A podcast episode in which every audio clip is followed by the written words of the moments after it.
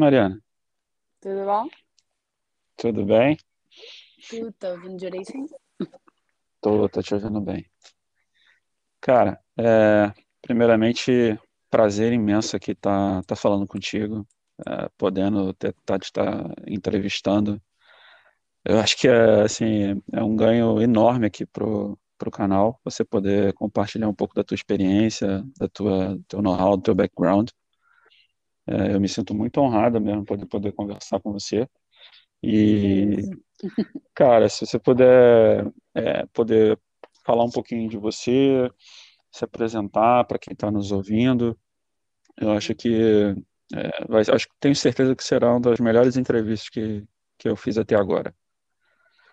É, primeiro, obrigada aí pela oportunidade. Acho, achei bem legal a proposta do canal. É, e é, é engraçado isso, né? Tipo, de, de eu tô tão longe e uma outra vida agora, parece. Enfim, é, Mariana, Mariana Maia, né? Eu sou engenheira química, me formei em 2006, 2007. E aí comecei a trabalhar com petróleo. Nunca tinha pensado que ia trabalhar com petróleo, né? Eu fiz meus estágios foram Coca-Cola, L'Oréal, Patente. E aí apareceu a oportunidade, quando eu me formei, de trabalhar embarcada. Eu não sabia nem o que era trabalhar embarcada. E acabei caindo nesse mundo, né? Passei quatro anos trabalhando offshore. Na, na época era na Devon, no campo de polvo.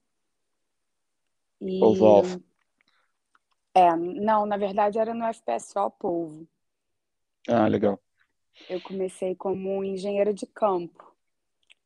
Uhum. É, eles, na verdade, só estavam procurando. Eles queriam um engenheiro químico que falasse inglês. Era, foram os únicos requisitos assim que tinham para vaga na época.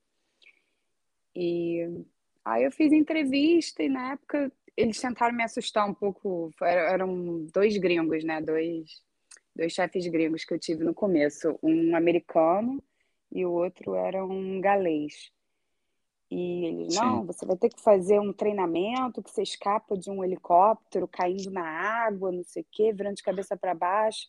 E eu olhei para eles e falei, nossa, que maneiro, vocês vão me pagar para isso? É isso mesmo?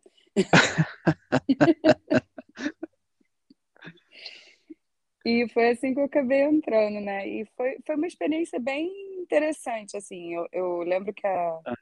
logo saindo da faculdade, né? Você vê tudo aquilo que você estudou na prática e hum. várias experiências diferentes que eu nunca tinha imaginado que ia passar na vida. Você começa no helicóptero, né? Já tô indo trabalhar de helicóptero. Chega lá Sim. e aí vê aquelas válvulas todas, todos os separadores então, aprendi tudo, muita é coisa. Um mundo completamente novo, diferente, né? E, e enfim, é, é, a gente fica entusiasmado, né, com, com isso, né? Principalmente para quem está começando.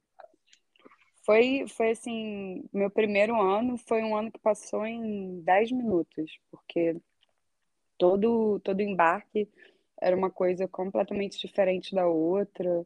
E eu peguei, uhum. eu na verdade eu fui com o navio, né? O navio tinha acabado de chegar na costa do Rio e eu fui com o navio do, da costa do Rio até a locação em, na bacia de Campos, né? Então naveguei com o navio, a gente viu toda a parte do mooring, né? De colocar as âncoras, é, uhum. acompanhou testes de pressão das linhas.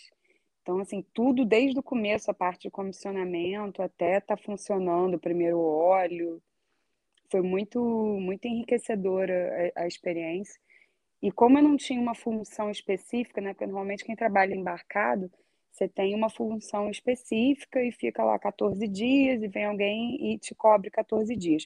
Eu tinha essa pessoa, mas a gente não tinha uma função, eu não era operadora de máquina, não era operadora de painel, controle, química, nada. Eu era meio que o, o, A gente brincava que era o Severino, né? Sim. O que, que a empresa. Sei bem. Sei bem. O que, que a empresa precisa que você faça? Então, eu, eu fiz de tudo nos meus primeiros três anos. É, embarcada foi até como é que era? É, a gente teve um curso que era para aprender a identificar animais marinhos, e aí toda vez que alguém via uma baleia, um golfinho, ligava para mim no escritório, falava, Mariana, tem uma baleia a bombordo. Aí eu saía correndo com a máquina para tirar foto da baleia, para fazer o registro para é... Legal. É. Foi, foi, foi uma experiência bem legal, assim. Eu fiquei três anos nessa posição e aí eles sugeriram um job rotation para a plataforma, né, para Povo Alfa, uhum. é, como supervisora de produção. E eu fiquei apavorada, né? Eu falei, nossa, como que eu faço isso? Não faço a menor ideia, né? E foi foi uma experiência muito assustadora no começo, porque a plataforma estava perfurando, assim, 200% de, de pressão, né? E Sim. É, como supervisora de produção lá, em Polvo Alfa, pelo menos, é, eu era responsável pelas por várias áreas, né? E uma delas uhum. era a área de perfuração. E o pessoal de perfuração não planejava as coisas com muita antecedência. Então, eu passei os meus primeiros 14 dias como supervisora lá sem dormir praticamente, porque 10 horas da noite, 2 horas da manhã, 4 horas da manhã, eles batiam na minha porta para assinar é, permissão de trabalho, que mudou tudo de, durante a noite. Então, tipo, Sim, voltei... e pelo dinamismo de treino também, né? Imagino. É, então voltei assim destruída e falei, eu não vou aguentar isso. E eu era a única mulher na plataforma também, né? Eram 99 homens e eu. E, e como, é que, como é que era isso para você nessa época? A gente está falando que ano isso? Isso foi 2009 ou 10. Como é que foi essa experiência para você? Assim, tirando esse primeiro impacto que você está contando dessa história, você chegou a fazer mais embarques lá, foi isso? Não, eu fiquei um ano lá como, como supervisora um de produção. E é... como é que é, foi esse um ano para você? Foi, assim, o começo foi muito pesado, né? Eu lembro que o meu primeiro embarque eu voltei arrasada, passei cinco dias dormindo em casa e falei, cara, eu não vou voltar, não tem condições de voltar. E eu fiquei com muito medo também, porque eles não me treinaram propriamente dito para a posição. E eu, cara, é, é uma vida, é uma vida perigosa, né? Tipo, a gente ganha periculosidade no ator. E eu ficava Sim. com muito medo de, de alguma coisa, era muita responsabilidade e eu não me sentia preparada. Mas uma coisa que me ajudou muito foi a equipe que eu tinha, né? Eu tinha né, sete, oito meninos trabalhando para mim e eu sempre fui muito humilde, né? Então eu cheguei lá e falei: olha, eu não faço a menor ideia do que eu estou fazendo, eu sei os princípios. Eu, no final eu sabia mais do que eu achava que sabia, né? Mas eles me ajudaram muito durante todo o processo. Acho que sem, sem esse grupo que estava trabalhando comigo lá, eu não teria conseguido fazer nada. O fato de ser a uhum. única mulher nunca me incomodou muito, né? Porque eu fiz engenharia, eu sempre tive mais amigos homens do que mulheres. É, mas ser a única mulher durante os 14 dias é um pouco esquisito, né? Você não está muito acostumada. Mas eu sempre achei que os homens lá eram muito respeitadores, sabe? Acho que, na verdade, acho tem, tem uma identidade muito grande entre as pessoas trabalhando offshore, que é todo mundo sabe que tem uma família em casa, todo o pessoal está ali trabalhando e tenta fazer tudo fluir de uma forma mais tranquila. Eu, eu nunca tive nenhum problema assim específico por ser mulher trabalhando embarcada. É, tem problemas de, de, discussão, mas que acontece com qualquer um, né? Não, não tem muito. Nunca teve muito problema em relação a isso. Os meninos brincavam comigo, falavam que quando eu chegava, a plataforma ficava mais cheirosa, porque os homens começavam a tomar mais banho. Uh, é, na verdade, só tem homem aqui, ninguém liga para tomar banho, ninguém liga para passar perfume. Tá certo. É, a gente acaba criando uma segunda família, né? Principalmente para quem trabalha embarcado. Então, Sim, é, eu isso tenho tá, até, isso tá, tá eu tenho até hoje um carinho muito grande por, por todo mundo que eu trabalhei, sabe? É, É, É engraçado como você. Não importa quanto tempo tenha, né? Porque você- eu, eu comecei a embarcar em 2007. E tem gente que eu falo até hoje, me manda mensagem e parece que a gente não passou um dia sem se falar, sabe? Ah, legal, legal. Ah, eu fiz a pergunta porque certamente pessoas que estão nos escutando, principalmente eh, mulheres que gostam, têm interesse de embarcar e acham que é um universo predominantemente masculino, mas não, tem espaço para todo mundo. Eh, exemplo é na época que você começou a embarcar e hoje então muito mais, né? E, e é bacana de escutar essa história. Mas aí, É, não, após esse na, período, na, na plataforma eu era a única mulher, mas no, no navio eu não era. E tinham sim. outras mulheres lá trabalhando, tinha mulher na casa de máquinas, tinha mulher operadora de produção também, e todo mundo trabalhando super bem. Eu, inclusive, voltei a trabalhar com algumas depois. É, inclusive, acho que você conhece a Lift, Lorena, que Conheço, conheço sim. Então, é- ela tipo- ela ela estava no mesmo navio que eu no começo. Ah, é Ela tinha legal, saído de uma legal, turma de trainee também. Então, assim, m- legal. muita muita gente capaz e muita gente com que desenvolve bem o trabalho. É, eu, eu acho que a única dificuldade de ser mulher trabalhando embarcada é a vida pessoal. Porque, pelo menos nos anos todos que eu, que eu trabalhei embarcada ou dando suporte para o offshore, é, você vê que os homens encontram mulheres que dão muito apoio dentro de casa. Para a gente é um pouco mais difícil achar um homem que dê apoio nos 14 dias que você não está lá, entendeu? Uhum, entendo, É um pouco entendo. diferente em relação à vida pessoal. Então, assim, minha vida pessoal, na verdade, foi por isso que, que eu parei de embarcar. Minha vida pessoal começou a, a sentir muito esse, essa diferença, né, de, de perder aniversário, perder festa, nascimento, e você também não achar um companheiro que entenda que você é a única mulher com 99 anos. Sim, sim. Não, eu entendo. É, realmente esse lado pessoal, principalmente para a mulher, é um pouco complicado, porque é, é justamente isso que você está falando, o lado pessoal acaba pesando um pouco mais, né? E, e a jornada offshore com a jornada também em terra, que a gente acaba deixando coisas eh, de uma certa forma paradas lá, e quando a gente retorna precisam ser, precisam ter prosseguimento. E, e precisa ter essa, eh, digamos assim, essa cumplicidade, né? Mas eu entendo perfeitamente o que você está mencionando. Eh, mas continuando aqui, Mari, eh, após Uhum. esse período embarcada, né, depois que você passou pela Devon, você teve uma passagem pela BP também, não foi?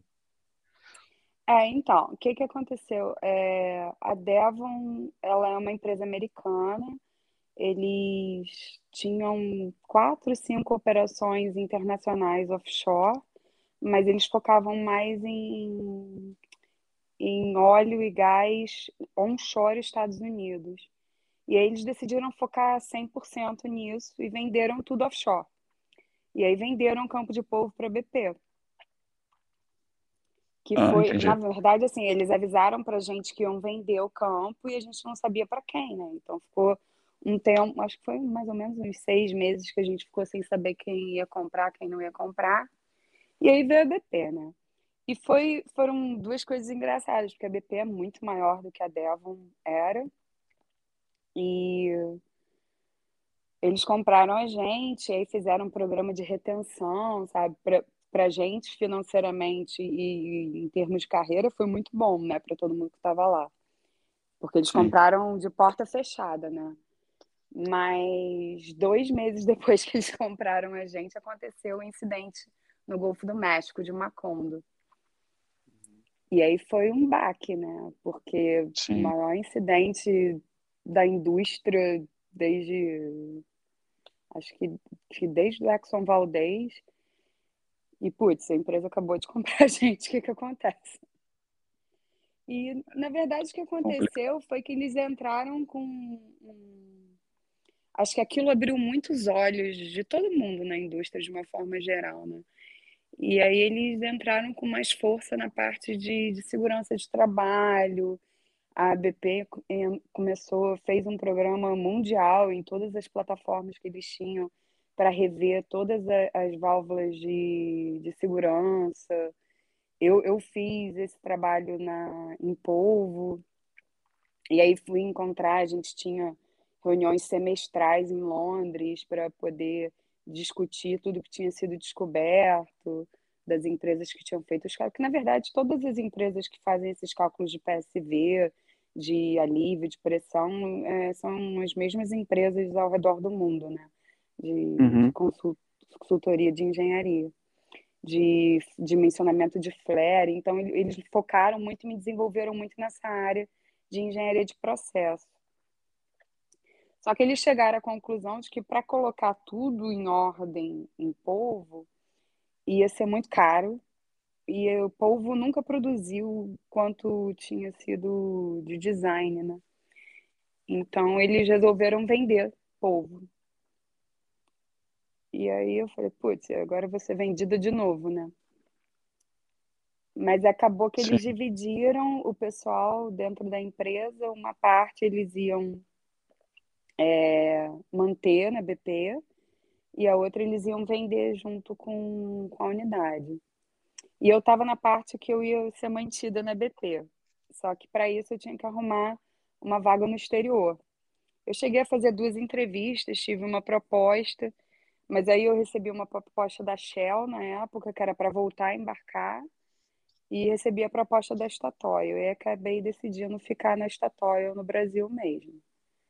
Aí fui trabalhar na Statoil como engenheira de processo. Isso foi 2013. Legal. É. E, foi até uma surpresa, aí... assim, porque eu, eu, tenho, eu tenho muito essa síndrome de. chamam síndrome de impostora, né? que você não entende por que, que as pessoas acham que você está fazendo alguma coisa direito, que você acha que está fazendo tudo errado.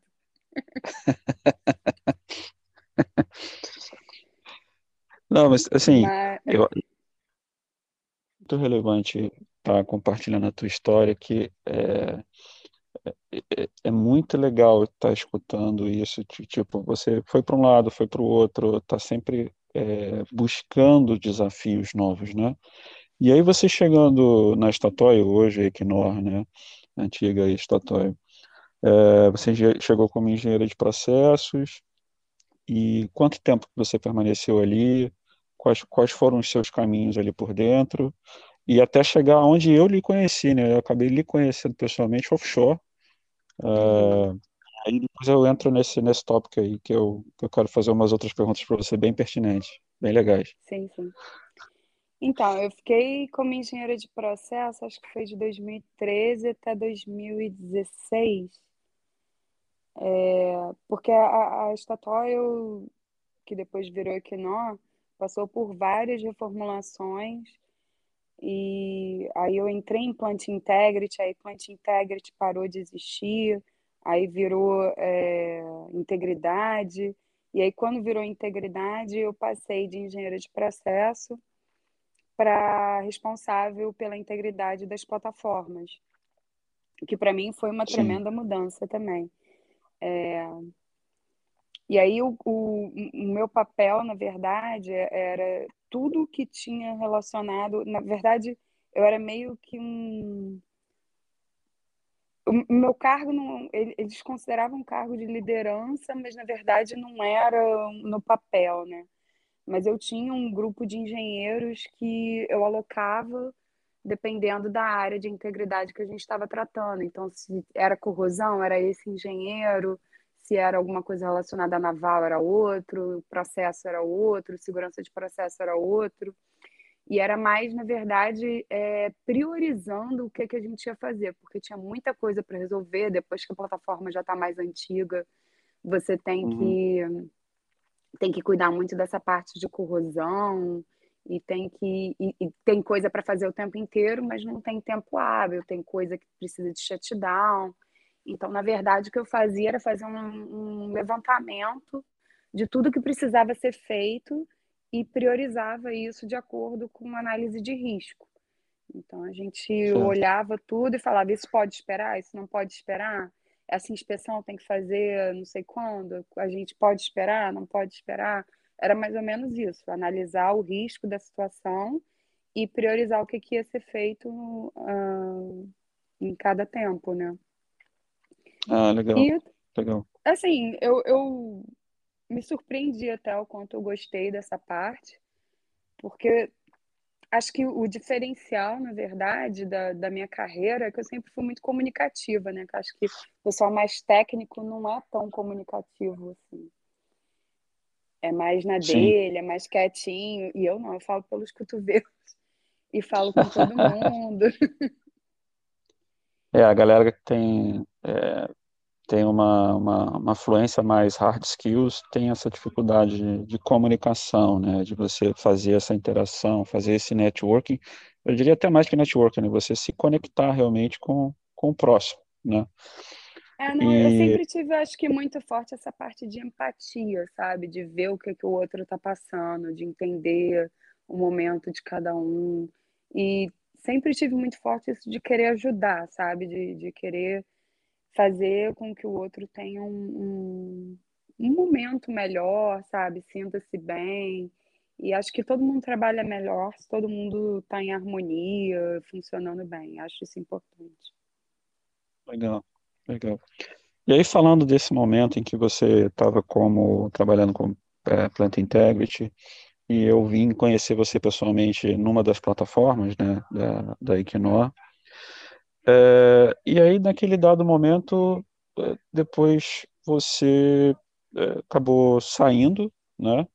Eu não sei qual Uhum. ano que foi exatamente, não sei se foi 18 ou 19, estou me lembrando aqui agora. É, Foi 19. e aí, foi 19, né?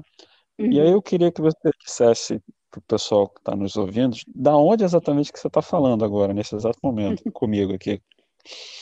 Eu tô em Reykjavik, na Islândia. Islândia. Cara, me É. conta essa história.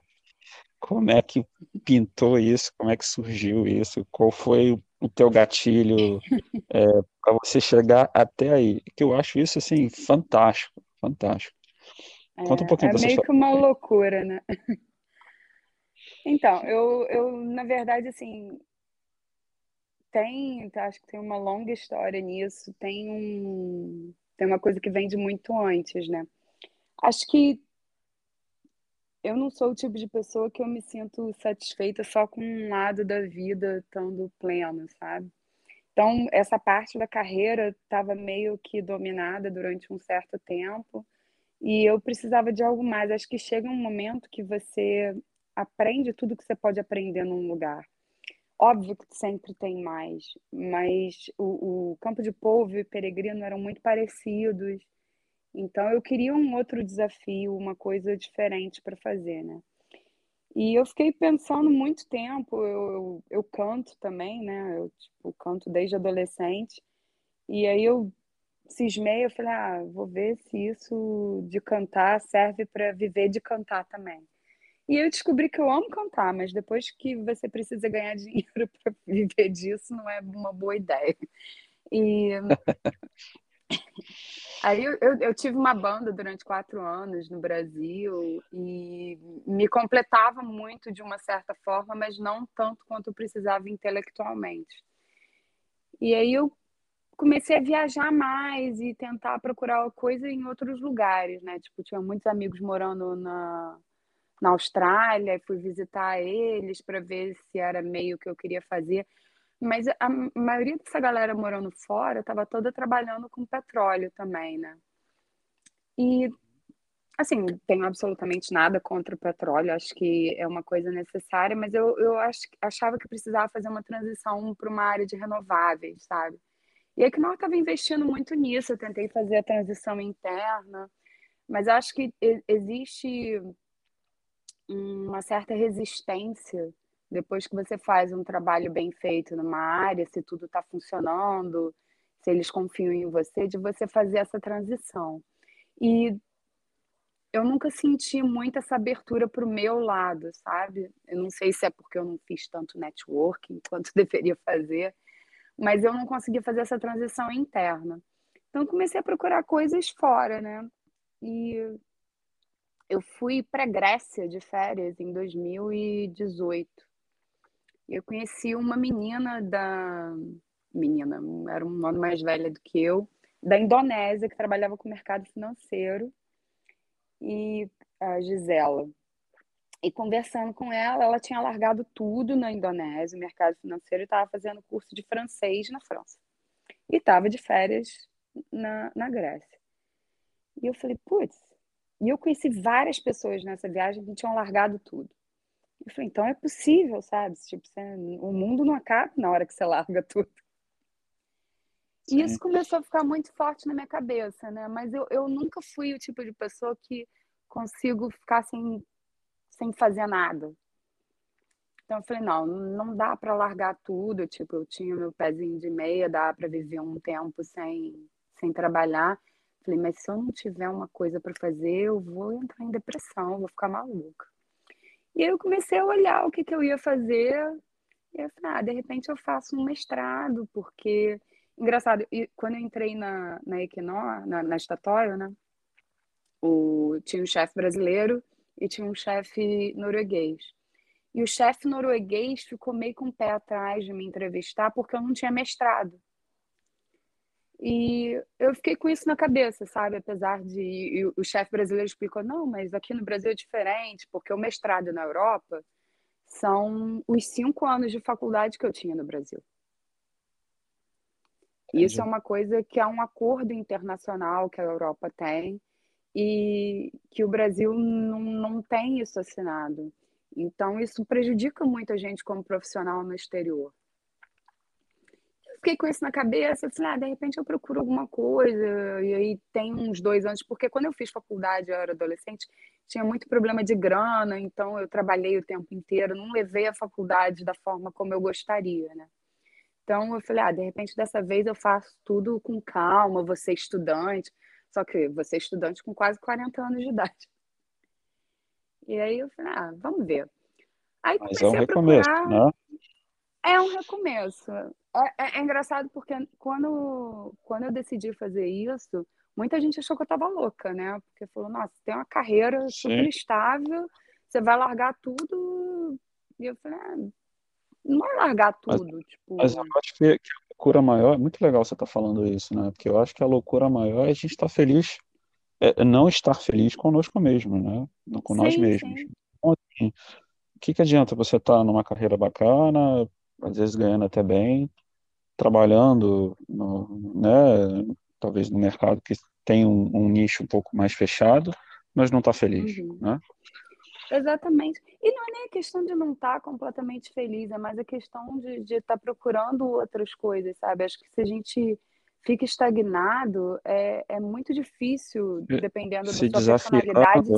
É... Saindo da zona de conforto, né? Sim. É, não, foi total sair da zona de conforto. Foi, foi um processo interno bem longo. Por isso que eu tô falando desse tempo todo, né? Porque eu acho que começou mais ou menos esse processo em 2014, 2015, e eu só tive coragem uhum. realmente de, de executar alguma coisa em 2019. E, Legal. E aí eu comecei a procurar programas pela Europa, achei um na Alemanha, achei um na Holanda, mas eles pediam uma proficiência básica no, no idioma local. Eu falei, nossa, se eu tiver que aprender alemão, não vou para lugar nenhum. É, e aí eu conversando com essa menina da Indonésia, a Gisela, ela falou, Mari, você já olhou na Islândia? Eu falei, aonde?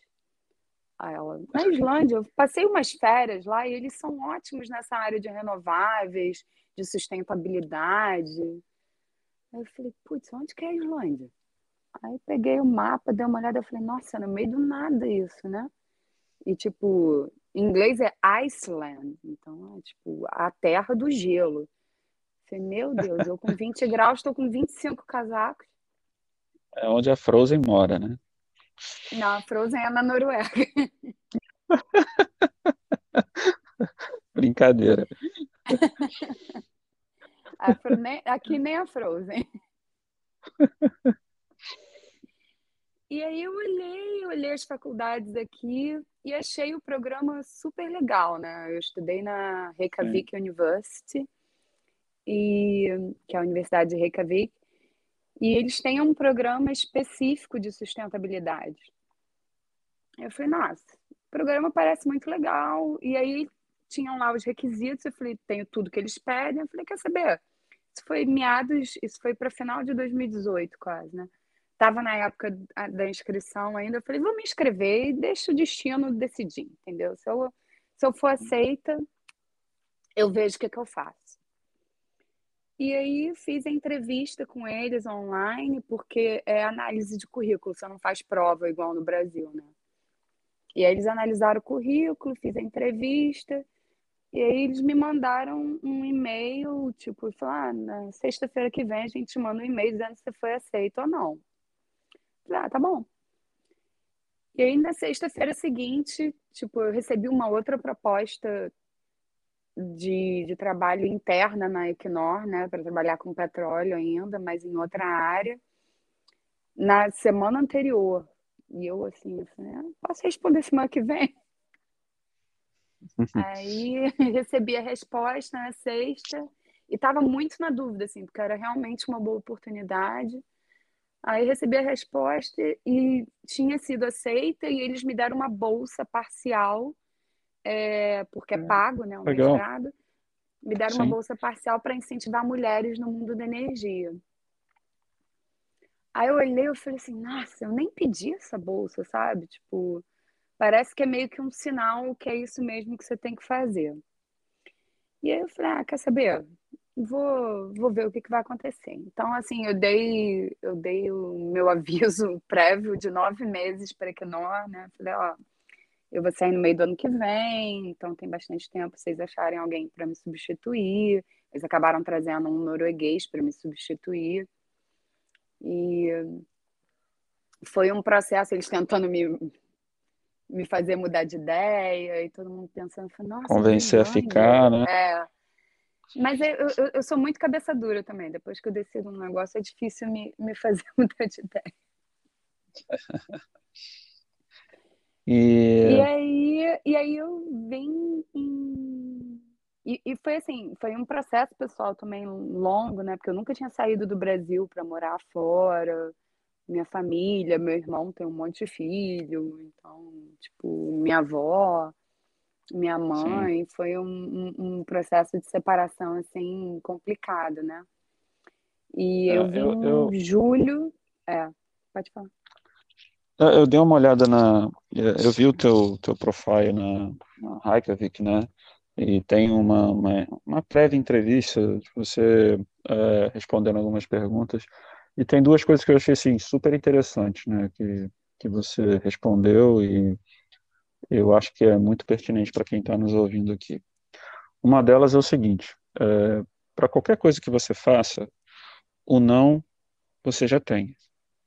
Uhum. Então, é, tente mesmo assim e espere para ver o que vai acontecer, porque você sabe que o não você já provavelmente vai ter. Uhum. E isso assim é, é, é fundamental para qualquer é, objetivo ou mudança de áreas, que literalmente isso foi mudança de áreas, né? Mudança de, de, de, de, de país, de continente, de cultura, de uh, convivência, distância da família, no seu caso. E outro ponto, assim, que eu achei uh, também bastante pertinente e, e, atual, né, foi a questão do impacto da, da Covid-19 nessa tua mudança, que foi bem, bem em cima, né, bem próximo, né? É, foi, foi, um pouco depois. Já tá. É. Foi um pouquinho depois?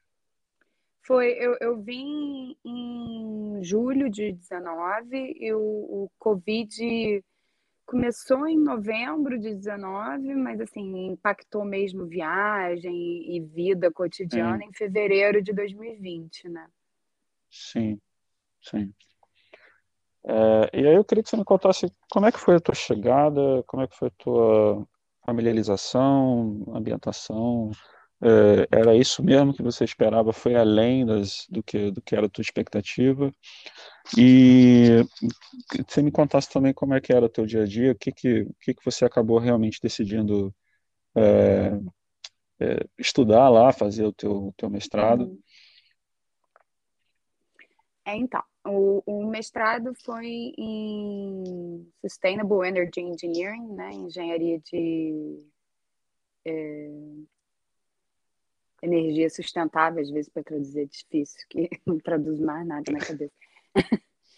e eu cheguei aqui em julho e eu tinha conhecido já um, um dos meninos que estuda comigo, que estudou comigo, né, que era de Dubai, eu conheci ele online, que a gente foi aceito bem no começo do programa, né, é, então a gente se conheceu pela, pela página no Facebook e a gente ficou amigo, então eu cheguei na cidade, eu estava morando na casa de uma... Isso também foi uma, uma mudança grande, porque eu já morava sozinha no Brasil, tinha meu apartamento, sabe? E aí saí, eu vim morar num quarto na casa de uma islandesa aqui, e que é uma pessoa ótima, tenho um, um contato com ela até hoje.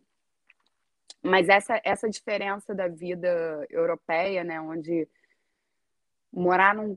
Para você ter uma noção, o quarto aqui era o preço do meu apartamento de, de dois quartos a duas quadras da praia no Leme, no Rio de Janeiro.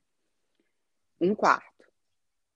Então, a, a, aqui o custo de vida é bem mais alto.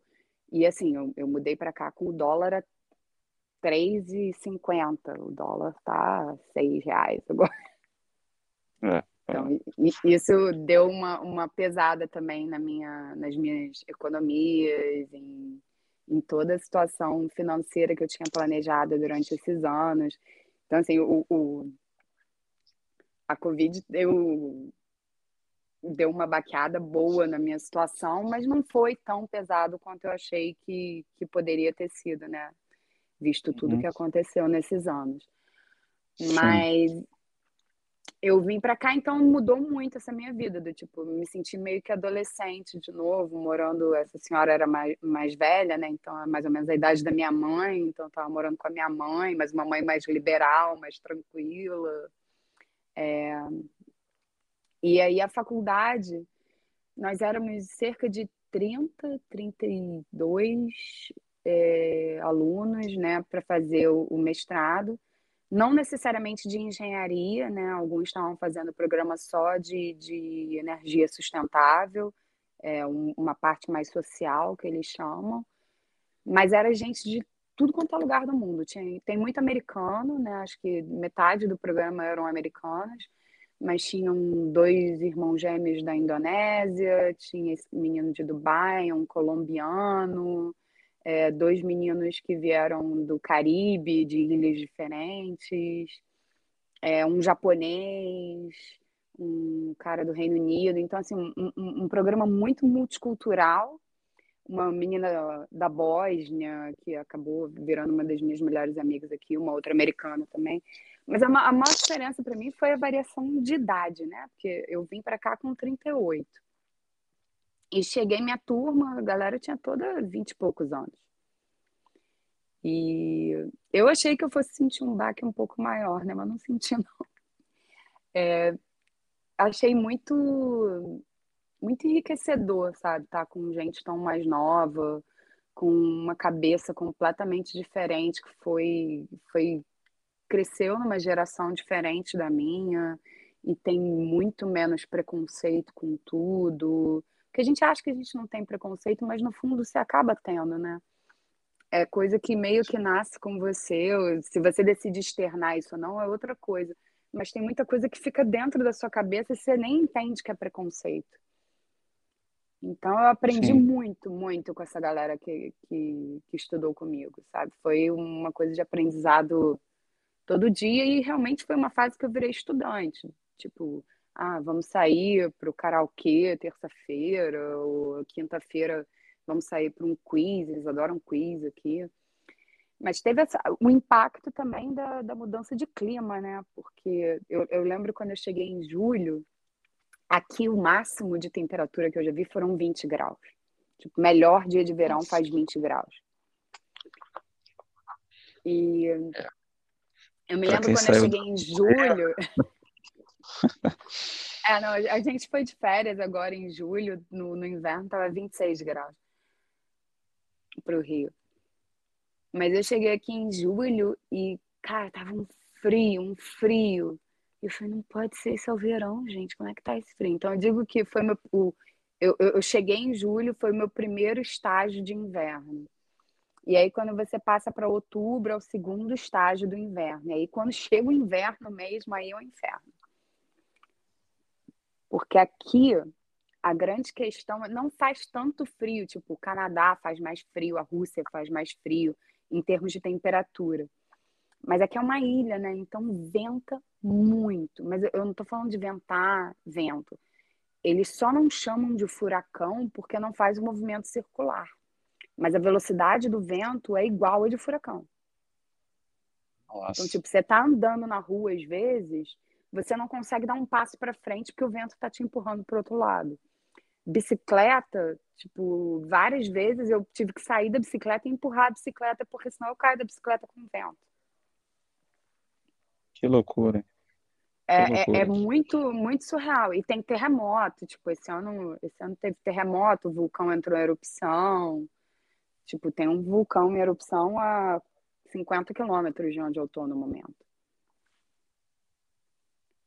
Então, assim, é, você, é, você dá, dá para dizer que você é bastante desbravadora mesmo, porque é.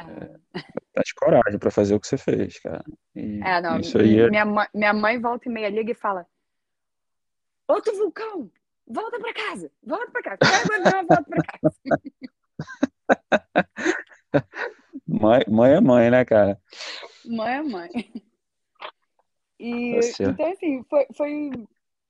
Mas a faculdade foi muito legal em si muita, muita tecnologia nova, coisa que a minha ideia quando eu fiz a transição, tipo, de, de fazer a faculdade, era para tentar trabalhar com offshore wind, né, com vento offshore. Porque eu falei, ah, dá para juntar a experiência que eu tive em plataformas com alguma coisa renovável, né? E esse campo de offshore wind está crescendo absurdamente. E Sim. Mas acabou que não foi isso que eu foquei. Tipo, depois do primeiro ano, porque como é que funciona o programa? O programa era um ano de aula aqui, e o segundo ano você faz a tese, mas você pode fazer a tese onde você quiser. Se eu quisesse ter passado um ano nas Bahamas fazendo a tese lá, eu podia ter ido, entendeu? Sim. É, mas eu comecei a pesquisar e ver onde era melhor, o que estava acontecendo. E uma coisa que a gente teve uma aula com a Universidade de Cornell, nos Estados Unidos, que eles têm uma parceria com a Universidade de Reykjavik, e sobre armazenagem de energia, né? que na verdade é o grande diferencial para tudo no futuro. É você conseguir, Sim. porque não adianta você produzir e não ter é, para onde mandar, ou ser muito longe, e você não tem como armazenar. E toda essa parte de renováveis tem essa coisa de não estar tá produzindo no, no momento de pico, né? Você produz uhum. energia elétrica quando o sol está lá, mas é quando é de noite é que o pessoal precisa de energia. E aí você tem muita flutuação em eólica, em energia solar. Então, a grande resposta para tudo isso é como é que você vai armazenar essa energia. E isso, essa aula foi, foi a que eu mais gostei, assim, tipo, que a gente, apesar de eu não ter achado que os métodos da aula eram tão incríveis assim, o material em si me interessou muito. Foi engraçado porque veio o... a aula era online, mas eles mandaram uma monitora para cá e a monitora era brasileira. E a gente acabou hum, ficando muito amiga. E eu conversei muito com ela, ela, ela faz doutorado em, em, Cornell, né? E eu conversei muito com ela e pedi algumas dicas e tal. E aí, na verdade, o que aconteceu foi o Covid já tinha acontecido aqui, mas eu já tinha meio que acertado tudo. Eu entrei na a DTU, é uma faculdade da Dinamarca que está mais avançada nesse campo de, de armazenagem de energia. Eles têm um departamento só disso, né? E eu, quando estava vendo o que, que eu ia fazer de, de tese de mestrado, eu entrei em vários sites e saí assim.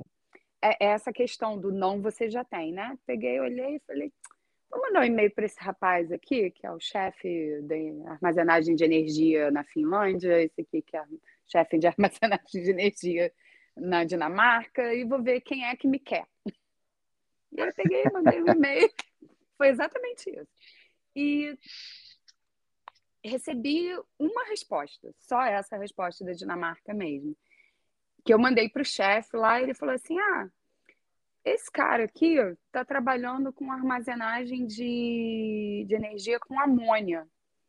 Conversa com ele. Hum. E aí eu conversei com ele, a gente foi conversando, conversando.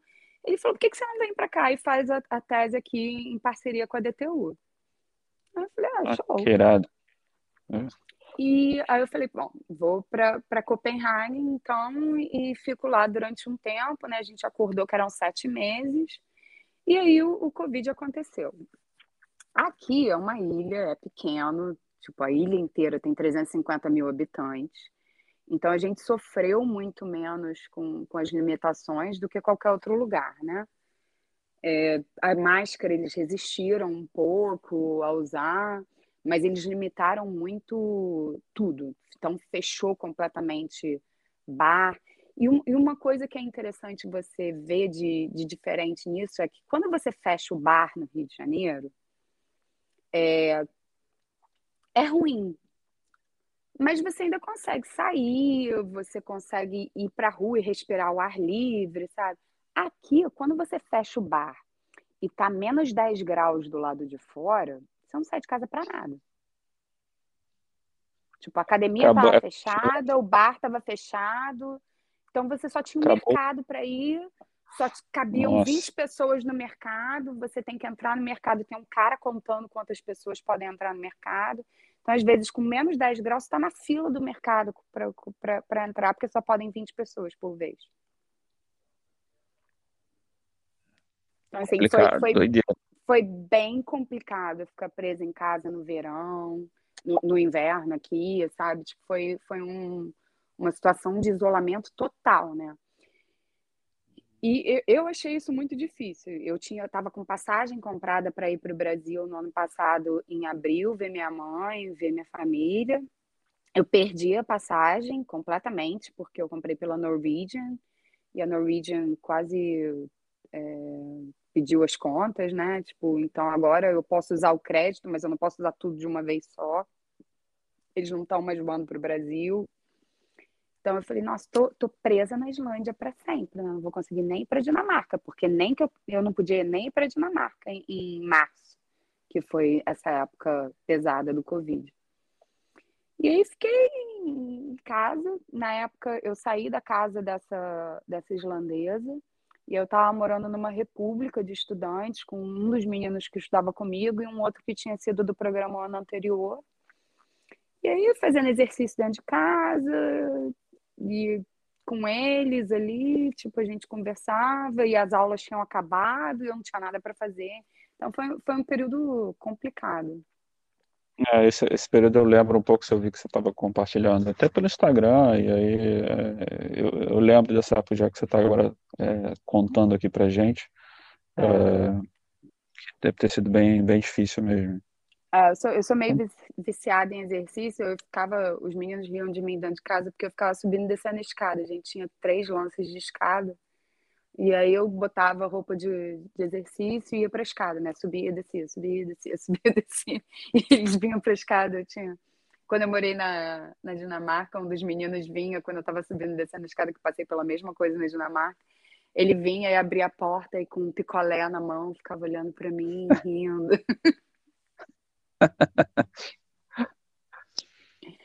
Mas é tudo questão de cabeça, né? Tipo, o pessoal ficou perguntando, falou, ah, mas tem que fazer exercício? Eu falei, não é questão de fazer exercício, cara. Exercício é, é para a cabeça, não é só para o corpo, sabe? Sim, tipo, é, é, um, é, um método, é um dos meus métodos de, de relaxar, de aliviar a pressão.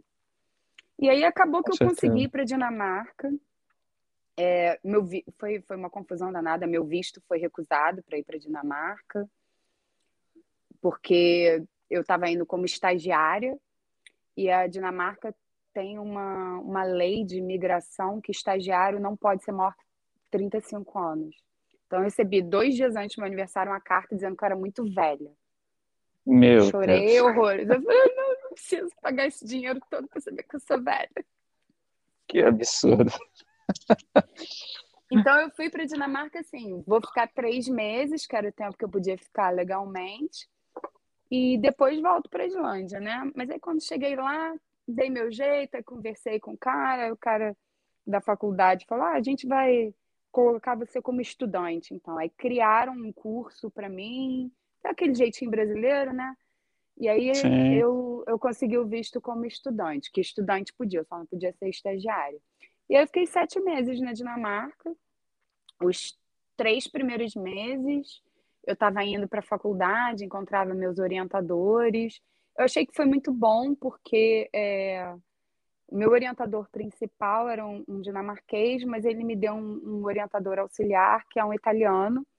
E esse italiano foi o cara que me ajudou com tudo, né? Tipo, aí quando chegou lá, ele falou: tá, a gente vai fazer a tese em, em armazenagem, mas que tipo de armazenagem? E aí o, o, a gente teve vários brainstorming, né? Tipo, conversando, vai fazer sobre o quê? E aí eu vi um, essa parte do hidrogênio hoje em dia é, é onde o pessoal está focando mais é, a armazenagem. Mas o hidrogênio tem vários problemas de transporte, de volume, de periculosidade. E esse supervisor italiano tinha acabado de fazer um estudo bem grande nessa área.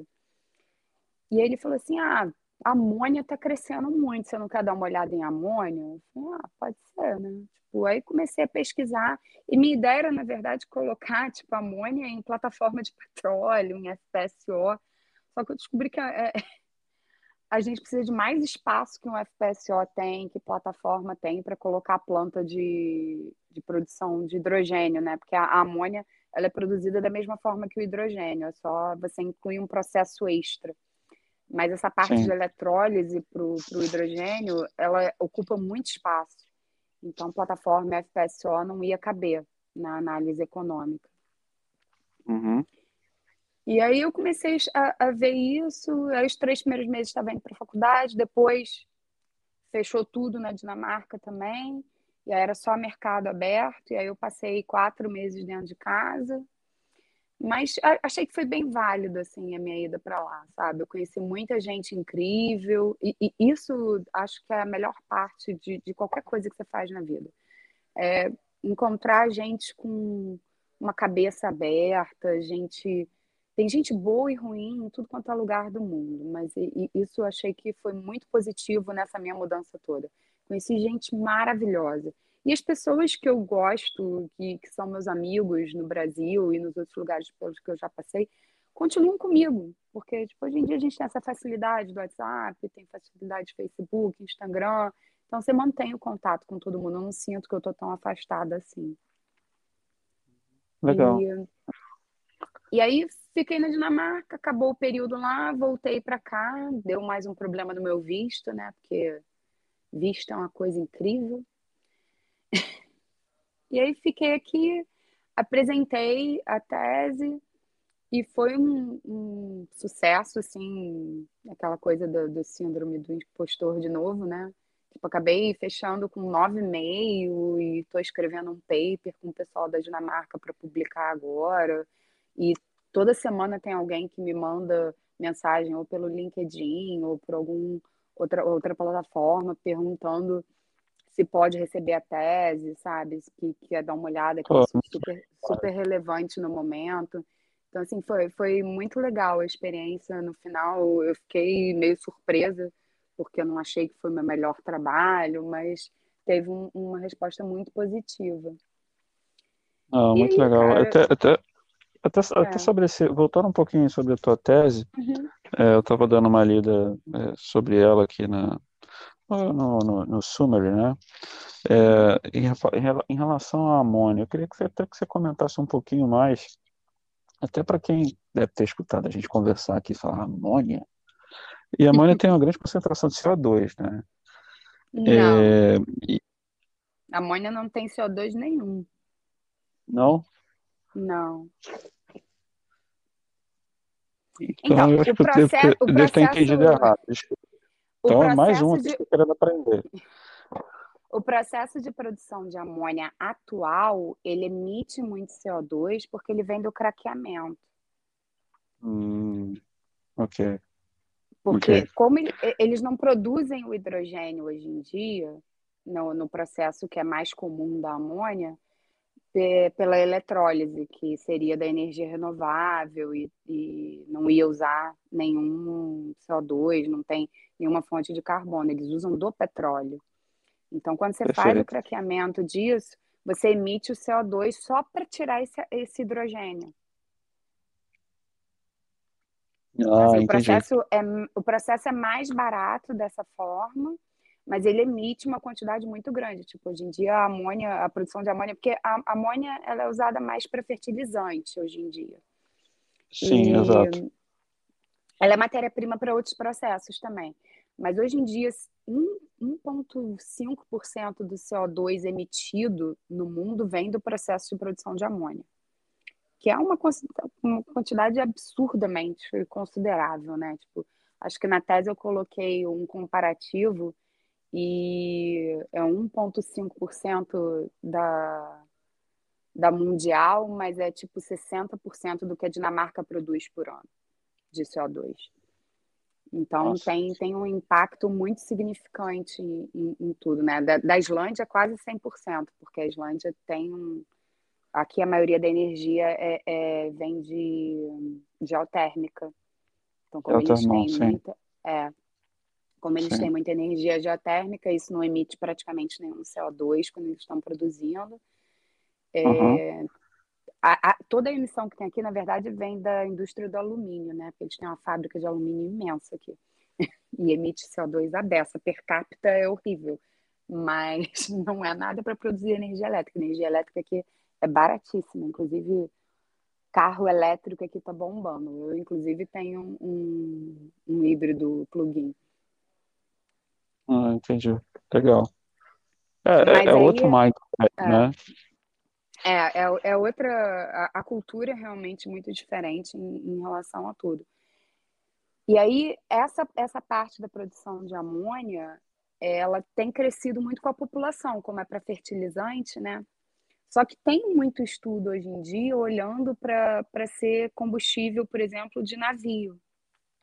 Por que, que eles não querem colocar como combustível de carro? Porque a amônia tem uma toxicidade alta. Então, se tiver algum tipo de vazamento, algum problema, tem um risco para a vida humana, né? Então, eles preferem manter isso um pouco fora da, da cidade. Mas tem muito estudo para trocar, por exemplo, rebocador, tudo isso.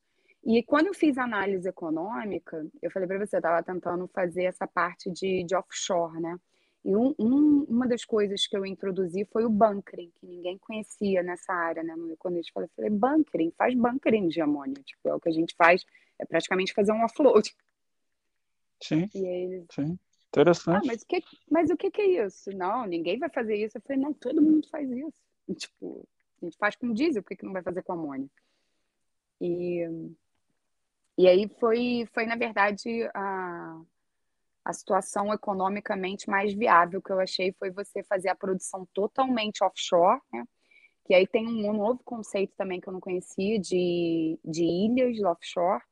Tipo, a Dinamarca está construindo, acho que uma das primeiras. O que eles fazem? Eles pegam areia, levam para o meio do mar e constroem uma ilha. A China faz muito isso, né? É. E isso, na verdade, é muito mais barato do que você colocar um FPSO ou que você colocar uma plataforma fixa. Tipo, o custo disso é baixíssimo comparado com o custo que você tem de uma plataforma fixa. Sim, sim. Que eu jamais diria. E Para mim, construir uma ilha é muito mais caro do que qualquer outra coisa. não, é, se, você imaginar, é realmente É. é, estranho. Mas, Mari, é, falando agora de, cara, você deu uma aula aí é, na tua história, tanto pessoal quanto profissional, é, além de muita coragem nessa tua, nessa tua mudança, né? É, eu queria que você, assim, para a gente poder até concluir, infelizmente, né? para quem está nos escutando, é, qual é uma mensagem que você queira deixar? Imagina você está aí na Islândia, talvez até mesmo para quem, é, enfim, da sua família ou dos seus amigos, ou de quem realmente está aqui escutando agora e está assim se encantando com a tua, com essa tua história, com essa tua coragem de ter saído daqui do Brasil, de ter ido para a Islândia, feito, buscado literalmente o seu sonho, né, para você poder é, se sentir até mais é, realizada de uma certa forma do seu lado uhum. pessoal, tanto do lado profissional. E, e qual, quais são as suas perspectivas aí para mercado? O que que que está na moda? Você que está literalmente, você está num tema literalmente que é a moda hoje, né?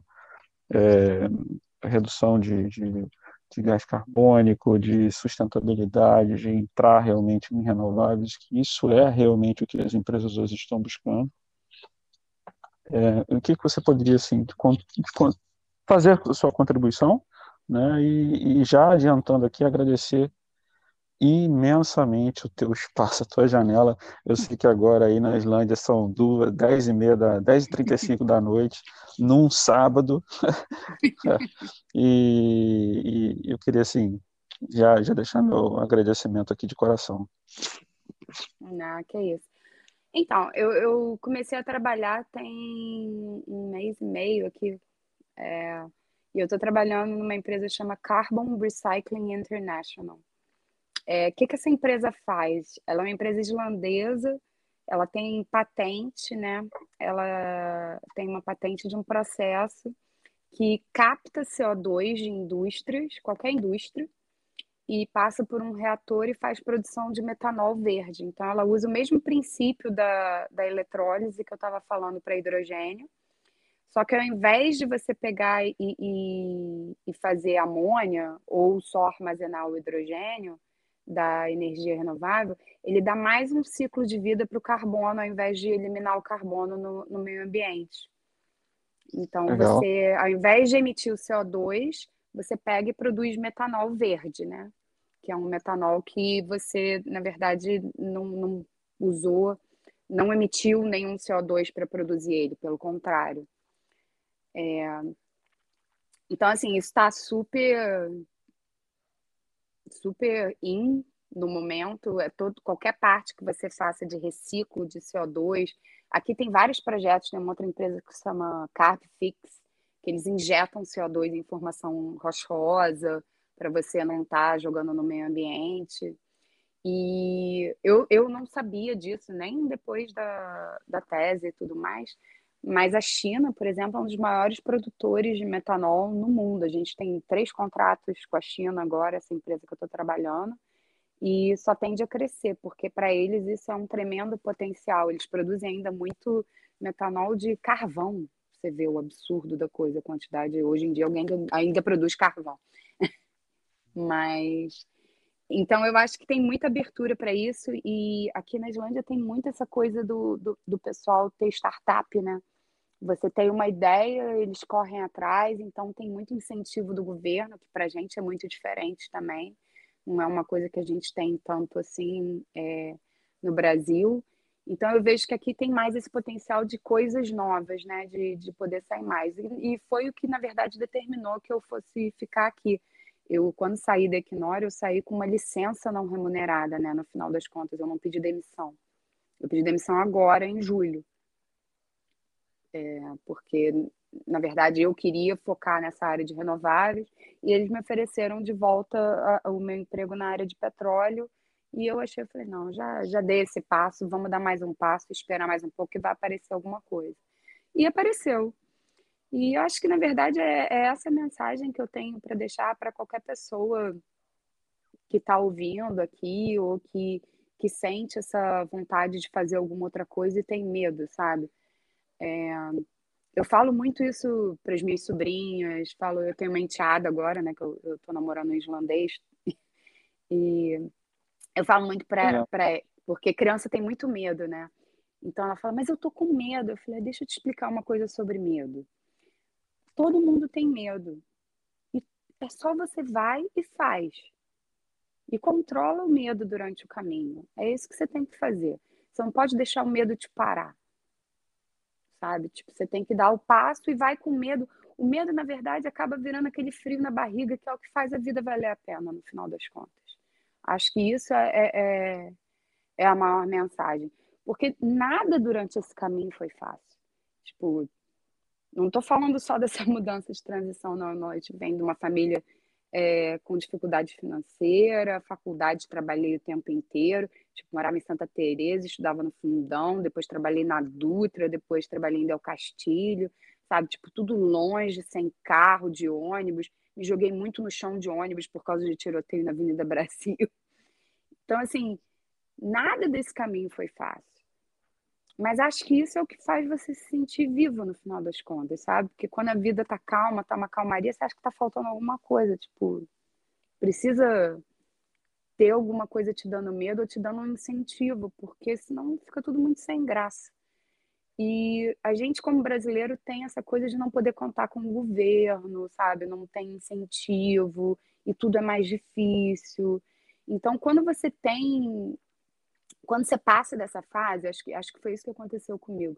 Quando eu passei dessa fase de, cara, não preciso mais é, é, me preocupar com o pão de amanhã, sabe? Porque eu tenho 20 pães guardados para o dia de amanhã. E aí você pergunta, tá, mas o que, que eu gosto de fazer? Agora eu posso pensar no que eu gosto de fazer, eu não preciso mais só pensar no pão nosso de cada dia. E aí é que você começa a tentar descobrir, mas tem esse medo todo dentro. Então, cara, fecha o olho e vai. Entendeu? Vai, faz uma análise de risco do, do, do que pode acontecer, o que não pode acontecer. Mas eu acho que no final tudo dá certo, entendeu? Tipo, acho que é, é, é isso, é essa mensagem que tem que ficar na cabeça de todo mundo. É óbvio que existiu uma análise de risco muito extensa para tudo que eu fiz e tem uma rede de segurança que eu criei para mim mesma e tem uma rede de segurança de família porque acho que a segurança psicológica talvez seja o mais importante. É, não, não conseguiria ter passado por esse pela minha vida inteira sem tipo minha melhor amiga que é minha melhor amiga desde criança sem a minha mãe sem outros amigos é, sem os novos amigos que eu fiz. Acho que você ter uma base sólida é, emocional é importante. Mas eu acho que é isso, no final das contas. Obrigada pela oportunidade de falar. Eu sei que eu falo dessa. Dá para falar mais Não, umas três horas. Aqui o que mais você tem direito aqui é de falar. É, eu acho assim, eu, eu fiz esse convite, estendi esse convite a você, primeiro porque eu tenho uma admiração pessoal por você já há bastante tempo, antes mesmo de te conhecer pessoalmente. Eu já vinha acompanhando a sua carreira, escutando de você lá nos bastidores, quando eu estava trabalhando ainda é, nas plataformas. É, e eu tinha também, acho que como todo mundo, tinha muita curiosidade de entender um pouquinho da sua trajetória e do seu atual no momento, né? E escutando você, eu vejo quanto você, primeiramente, é, humilde, continua sendo uma pessoa extremamente bacana, é, contando aí em miúdos como é que foi a sua trajetória, obviamente que tiveram vários percalços, como você disse, mas é, você não esqueceu do, do, do, principal, que é a sua família, é, das suas raízes aqui no Brasil, dos seus amigos, e que a vida pode ser tocada de uma maneira diferente, num lugar diferente, com uma cultura diferente, desde que você tenha muito tesão e muita gana de correr atrás dos seus objetivos e dos seus sonhos.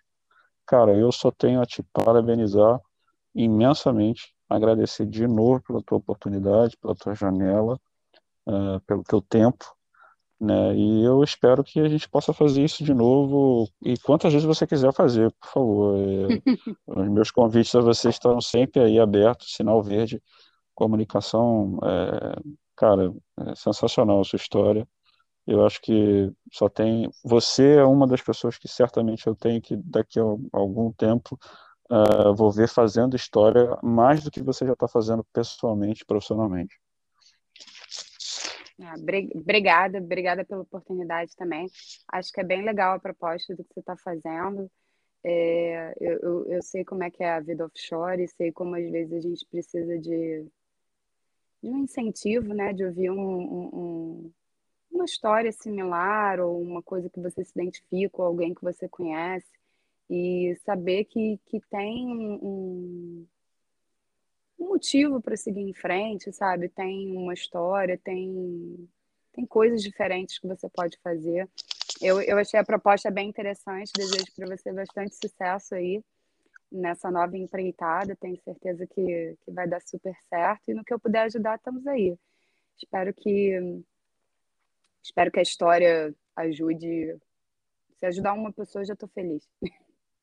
Ah, você pode ter certeza. Com certeza você está fazendo bastante coisa. Cara, sinta-se abraçado aí, mesmo distante. E pô, um bom, um bom finalzinho de sábado para você. E sempre será bem-vindo aqui ao Zip Podcast. Beleza, valeu. Bom final de semana aí para você mesmo embarcado. Obrigado. Valeu, Mário. Valeu, beijo, Vitor. Beijo, tchau, tchau. Tchau. E aí, galera do Zip Podcast, gostaram da entrevista com a Mariana Maia? Super enriquecedora e inspiradora, não? A história dela é muito legal. Se você gostou, deixa o seu like, deixa o seu comentário e, por favor, compartilhe essa história. Vai ser de suma importância para o canal e para que assim a gente continue trazendo pessoas assim inspiradoras e que podem, possam contar suas histórias para a gente aqui. Valeu, galera. Sayonara, felas. Um abraço.